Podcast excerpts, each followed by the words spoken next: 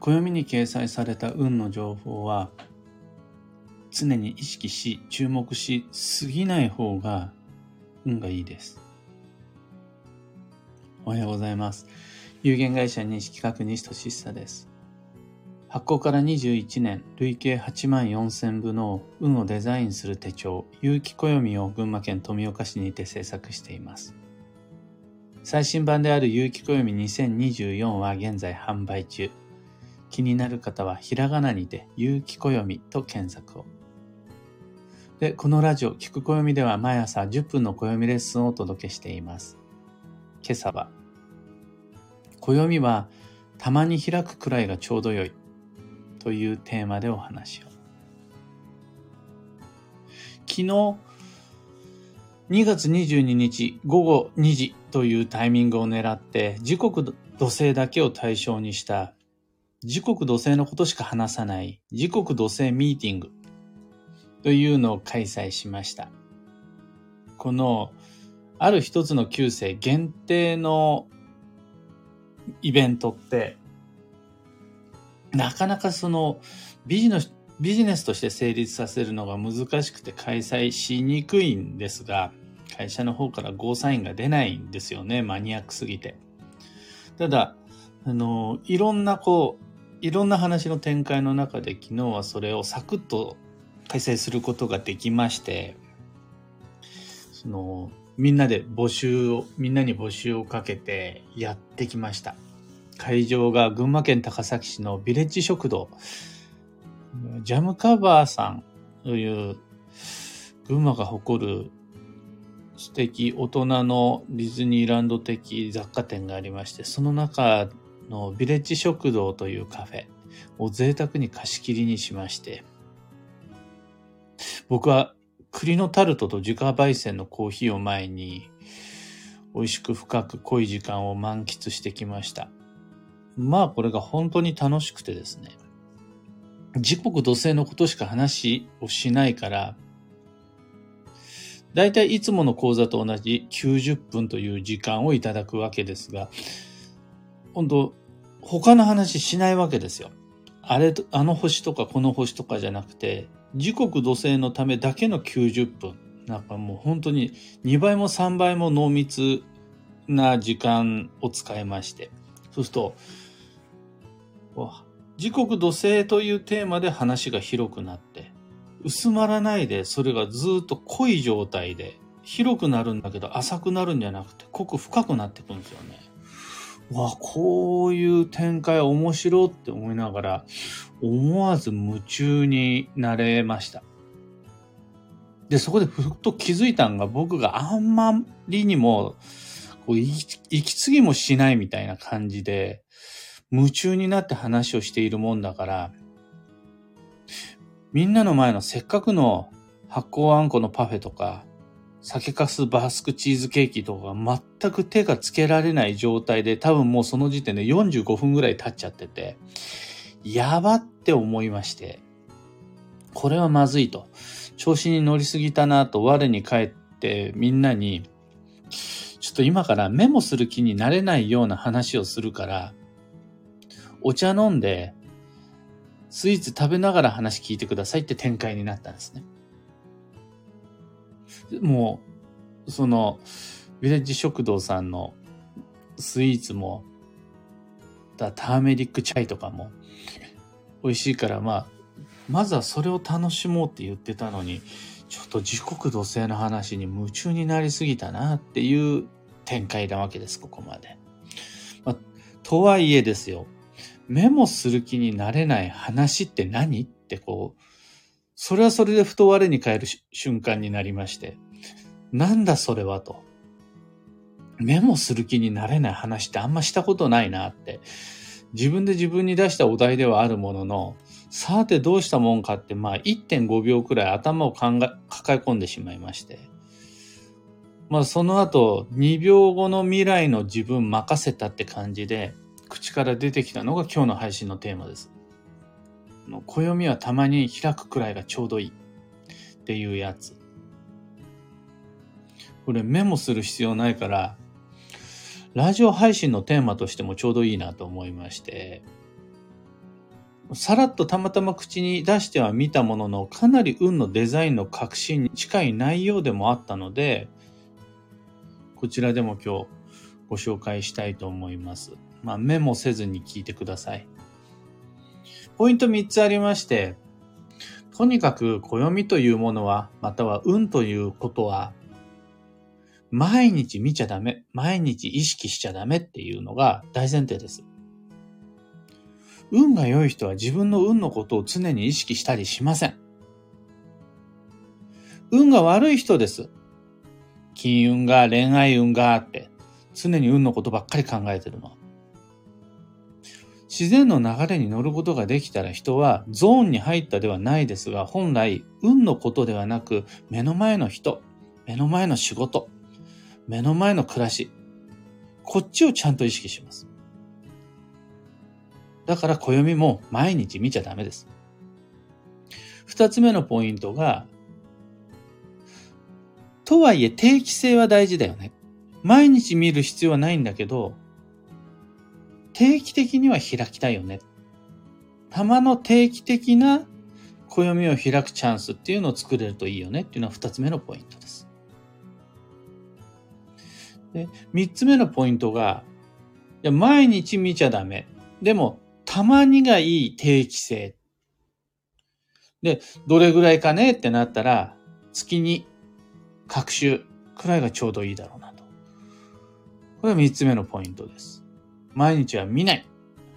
どれぐらい見れるといいかねじゃなくて、毎日はもう見ない。ただ、玉の定期性。それは各週っていうのがポイント3つです。えー、別にね、人によっては、スケジュールの確認として、もしくはタスクの確認として、暦を毎日開く。暦に毎日書き込む。これは全然 OK なんです。ただそれはあくまで微暴録であり、チェックリストであり、運を意識したものとはちょっと違うはずなんですよね。僕自身、毎日のラジオ配信のために暦を開きますが、それは常に、今日の運は何だ？今日の縁は何だ？っていう感覚じゃないです。はいはい、今日の幸運レシピはアンチョビね。これをあの覚えてられないんで、それをチェックするという、そういう意識の仕方は全然 OK。ただ、常に自分の運と向き合いながら、運のことばかり毎日意識するっていうのは、意識すればするほどその運遠ざかっていくからやめた方がいいです。で、自分にとってちょうど良い定期性を見つけられたらそれでいいんです。別に週1でもいいです。あとは3ヶ月に1回でもいいです。年1でもいいです。自分にとってちょうどいい定期性っていうのを見つかるまでは、各週、つまり週に、あ2週間に1回ぐらいがちょうどいいんじゃない？月に2回くらいがちょうどいいんじゃない？っていう話です。見つかっちゃえばそこからは自分にとっての定期性を優先した方が吉です。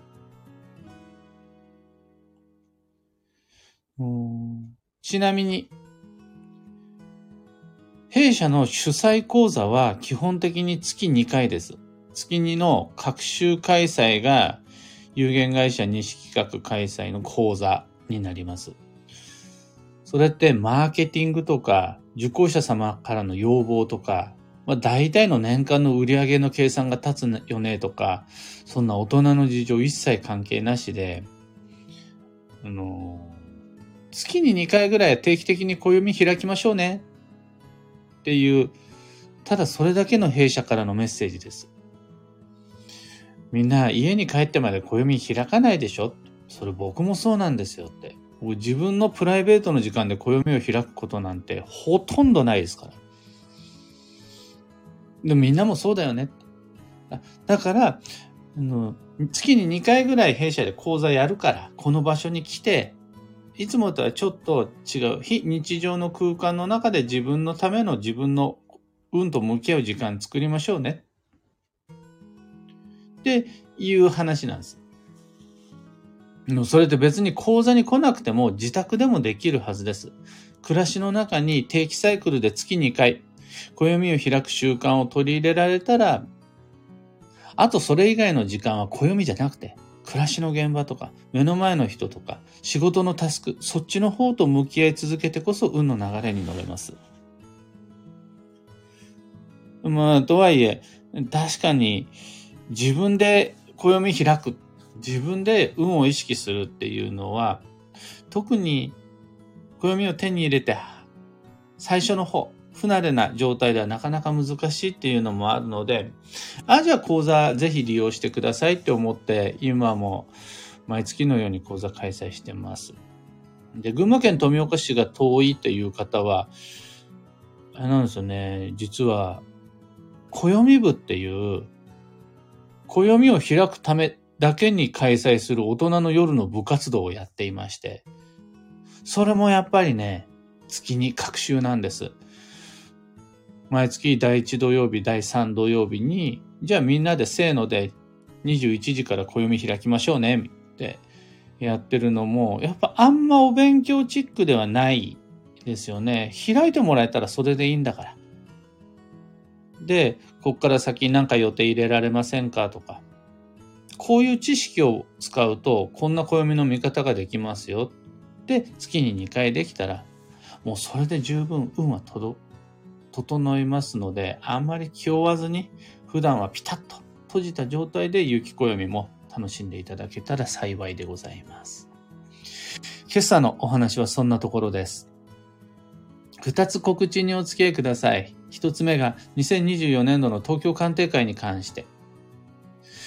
2024年は東京都千代田区神田神保町にてお待ちしています。現在は3月27日の会のご予約受けたまります。運の作戦会議一緒にやりましょう。次に二つ目が、暦部オンラインに関して、今日も出て、話の中に出てきた暦部オンライン、新入部員随時歓迎でございます。毎月第1土曜日と第3土曜日、21時から各週で開催している大人の部活動です。月に2回有機暦を開いて自分だけの運と向き合う、そういう機会作れたならば、それで十分。それ、暦部で一緒にやりませんか？ご参加お待ちしています。東京鑑定会も暦部も詳細と申し込み窓口はこの配信の放送内容欄にリンク貼り付けておきます。それと、業務連絡が一つ。有機暦のオンラインサロンである運をデザインする暦ラボのメンバーの皆様、毎週金曜日は朝8時半から西企画式の旧正学ご紹介しています。オンライン旧正学講座です。今回は月明星の基礎知識というテーマで旧正学紐解きます。旧正学って単純に 9, 9通りの運しかないっていうんじゃなくて何年生まれですかで決まる本命星。何月生まれで決まります。何月生まれですかで決まる月命星。これだけでも単純に九九81通りに分かれるんですね。さらには何日何時生まれっていう感じで4つの星が定まりまして、その中で複雑な運を見ていくんですが、特に僕が推してるのは、というか、好みとして好きなのが月命星。月明星はあんまり知られていなかったりするので、それ、今回、今日、今朝のオンライン配信で行います。この新しく始まったシーズン3は、旧星学の基本の木である本命星と月明星に特化して詳細をご紹介していきます。ちなみに、シーズン1は、旧世を生かした自分らしい生き方、ライフスタイル提案をしていて、その前、その後のか、シーズン2は自分の特色の育て方を配信し、どちらももうすでにアーカイブ済みです。お時間のある時に本格的な旧世学講座をご自宅やカフェや図書館などでも好きな場所でお楽しみいただけます。ラボメンバーの方、ぜひお時間ある時にお知らせはこれぐらいにして。今日という一日は2024年2月23日金曜日、休息の2月の20日目、20日目です。3月5日から始まる超助走の日々まで残り11日間となりました。3月5日以降からの2ヶ月間は、今年の頑張りどころ、勝負どころ、運の分かれ目となります。そこを健やかに走り抜けられるようにスケジュールを組むのが、いわゆる運のデザインってやつです。その際、5月の休息の予定も忘れずに組み込んでいきましょう。そうすることで、オンとオフ、陰と陽、メリハリを完成させられたら、もうそれは暦の達人認定いたします。今日の幸運のレシピは、アンチョビ、魚介の発酵食品、水産発酵食品が基地です。アンチョビ以外にもイカの塩辛とか、へしことか、あと、アジの開きのような干物も微発酵しているので、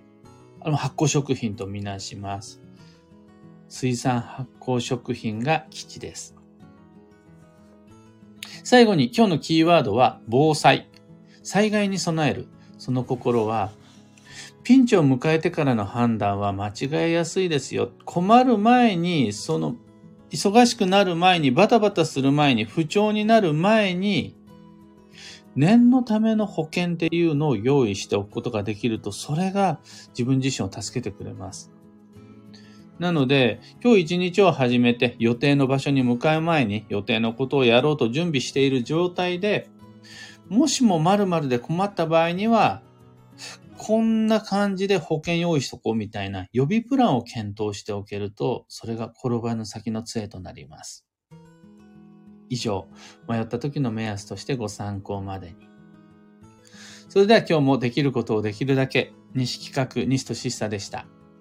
いってらっしゃい。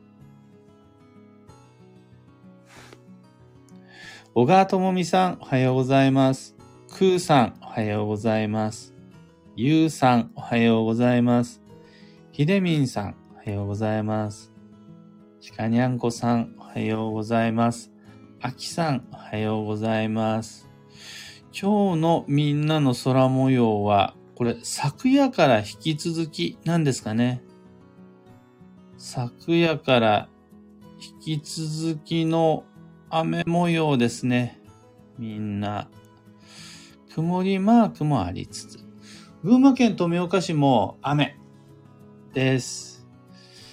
あの、花粉症の人にとっては恵みの雨だし、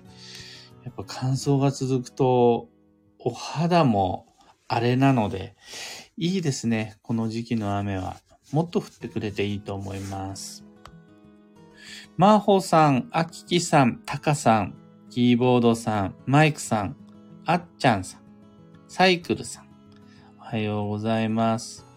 ひでみんさん、毎日の運勢が特に気になるわけではないですが、なんとなくパラパラと寝る前に暦を開くのが楽しみです。とのこと。あの、それって、ナイトルーティーンとしてはとても素晴らしいと思います。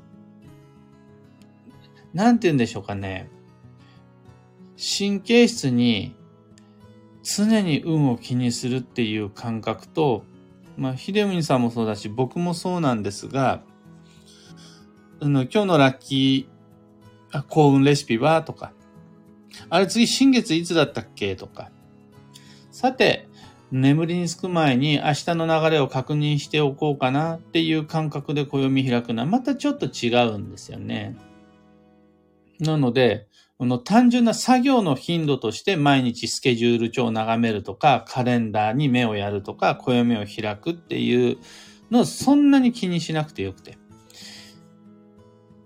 これ、別の言い方をすると、月に2回ぐらいは片手間じゃなくて、ちゃんと自分の運と向き合おう。ちゃんと自分の未来デザインしよう。確認じゃなくって、自分の運を良くする。そのための時間を5分でもいい、10分でもいい作ろうっていう感じです。毎日毎日そんなことしなくていい。でも月に2回ぐらいは今年1年間ををより良いものにするための運デザ運のデザインとか、今、現在地において自分は基地の流れと今日の流れ、どっちの流れに乗れてるんかなとか、そういうふうに、ちゃんと自分の運と向き合う時間を、月に2回ぐらい、各週で作れるといいねっていう、これは、たまにでいいですっていう感じです。というわけで、今朝の配信はここまで。今日もマイペースに運をデザインして参りましょう。僕も行ってきます。